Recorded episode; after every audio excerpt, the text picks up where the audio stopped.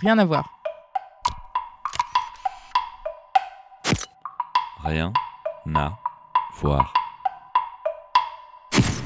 J'ai pris le bus à Katmandou et mon voisin de bus, c'était un Français, puis c'est un amateur de photographie. Et on a parlé beaucoup, mais euh, beaucoup de matériel. C'est un type qui aimait bien le matos. Donc on a parlé beaucoup de, de comment plutôt que de pourquoi. Alors que ce qui m'intéresse, c'est pourquoi tu fais de la photo, pas avec quoi. Mais bref, sa compagnie était agréable et on a cheminé ensemble pendant quelques. Je suis Frédéric Leclou, euh, je suis photographe.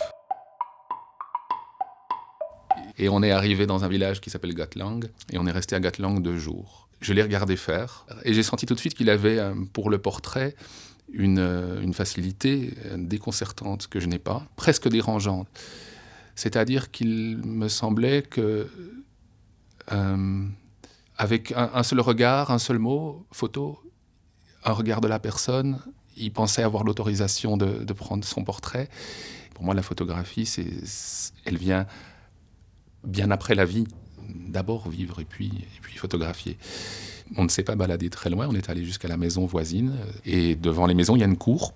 Il a vu une vieille dame assise dans la pénombre au bout du balcon. Très belle grand-mère tamang, avec des énormes anneaux dans les oreilles, avec euh, des bijoux, avec des superbes tissus un peu patinés par la crasse. J'ai vu tout de suite qu'il fallait qu'il y aille. Quoi. Et il y est allé, et pendant qu'il photographiait cette grand-mère, j'ai vu un personnage que je n'avais pas encore vu jusque-là. Une enfant de, de 11 ans qui s'appelle Parbati. On a commencé à parler. Moi, je parle népalais. Euh, magnifique. Les coudes appuyés sur la rambarde du balcon et la tête appuyée sur un des piliers qui soutenait l'avant-toit. La, Il n'y avait plus qu'elle qui dégageait de la lumière, qui renvoyait de la lumière. J'ai vu dans cet enfant quelque chose. Une image à moi. J'ai attendu, mais j'ai attendu trop longtemps parce que euh, mon camarade avait fini la photo de sa grand-mère. Il a retraversé le balcon pour euh, redescendre dans la cour. Et il a vu Parbati.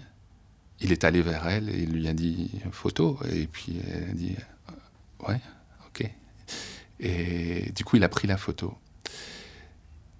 Et moi, j'ai plus pu la prendre. C'était fini.